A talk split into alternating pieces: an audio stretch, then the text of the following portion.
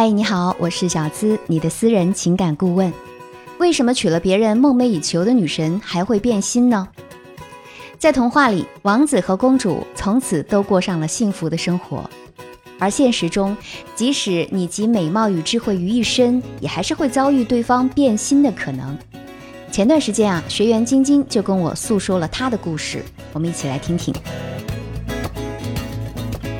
我今年三十岁，名校毕业，在央企上班。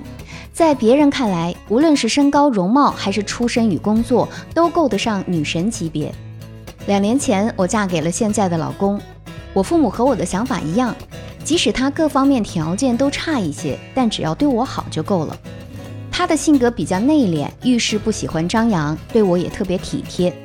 结婚之后，我一度很依赖他，什么事儿都依着自己的性子来。在家的时候不喜欢化妆，穿衣打扮也是怎么舒服怎么来。我认为两个人既然在一起，就应该以诚相待，接受对方的一切，包括缺点。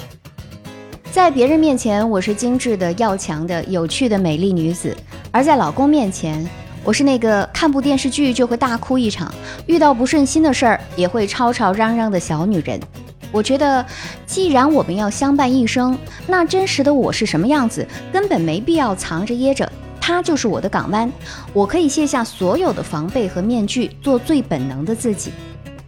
最开始，他总是很用心的哄我，给我讲各种笑话，有时候还会带我出去散心。但现在，我能明显感受到他的敷衍。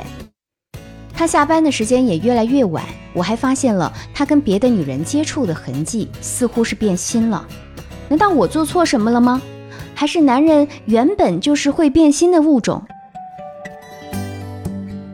很多人都认为，既然你娶了别人梦寐以求的女神，不是应该百般珍惜、从一而终吗？为什么还会变心呢？其实这是享乐适应症在作怪。那什么是享乐适应症呢？我给大家举个例子：你花高价钱买到了一组非常高雅的衣柜。刚开始啊，别人都羡慕你，你也特别的兴奋和激动，用的时候也特别小心，总害怕会损害。可时间一久，这种激动和兴奋的心情就会慢慢平复。心理学家研究表明，即使再令人激动的事儿，那种兴奋感和幸福感最多也只能维持三个月，之后又会回到平常心态。所以啊。哪怕遇到一个能够把你捧在心尖上的男人，也并不意味着婚后的感情就能一直幸福。而晶晶的这段感情，我在详细了解之后，存在两点问题。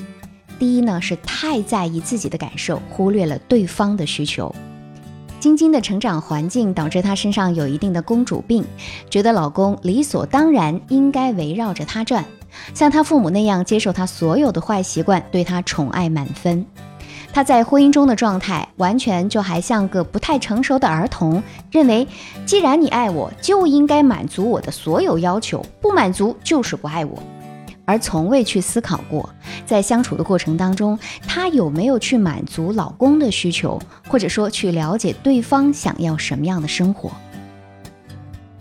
第二。家是可以释放的地方，但同样需要承担。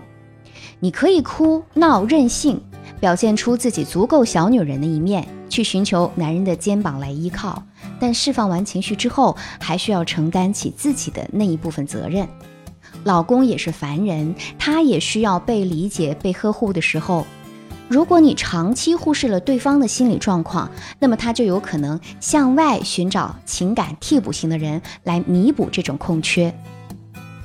美国婚姻专家约翰·戈特曼在《爱的博弈》中写道：“如果一开始就想通过婚姻实现人生的幸福，那么一定不会得到幸福的婚姻，因为婚姻需要经营，任何一方独大都无法撑起整个婚姻的正常运行。”婚姻不是一台电脑，会自动提醒你系统需要更新。更多的时候啊，需要我们自己主动去更新内源，才能够获得更多爱的回馈。那针对晶晶的具体问题，小资为她制定了两个阶段的行为训练方案。第一个阶段，先进行自我化管理，改进相处模式。在这个阶段，我引导晶晶在和老公的相处与互动中，尽量借鉴他和朋友、同事的相处模式，减少一些理所当然的心态，用成熟的自我去和对方相处。比如，老公送了她礼物，要表达感谢和欣喜之情，还要在一定的时机回送相应的礼物，让对方知道他不仅在意，还很珍视这段感情。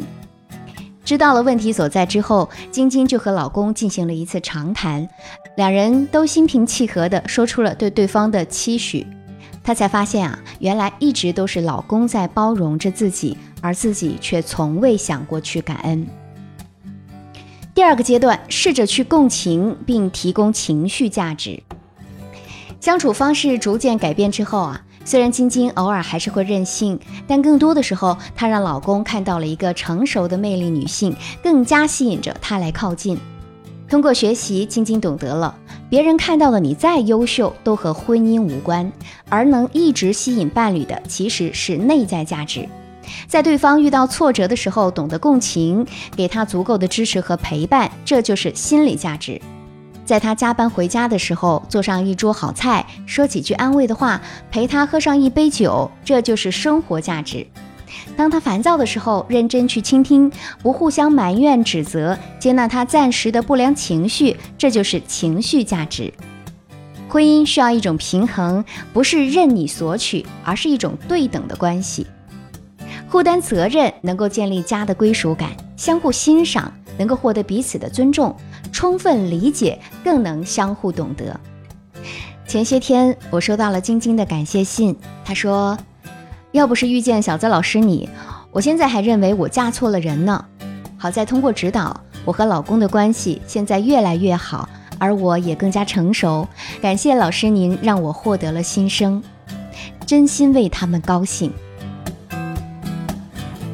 如果你的婚姻最近也出现了问题，不知道怎么处理夫妻间的矛盾，想要让自己的婚姻更幸福，老公更疼爱你，欢迎添加我的小助理微信，是我的本名肖姿琴，小写全拼加数字五二零，找到我，为你提供专业的一对一分析帮助。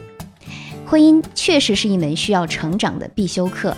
如果你想拿到高分，那就必须学会自我调整、相互协商，方能遇见幸福。我是小资，你的私人情感顾问。下期声音节目和你不见不散。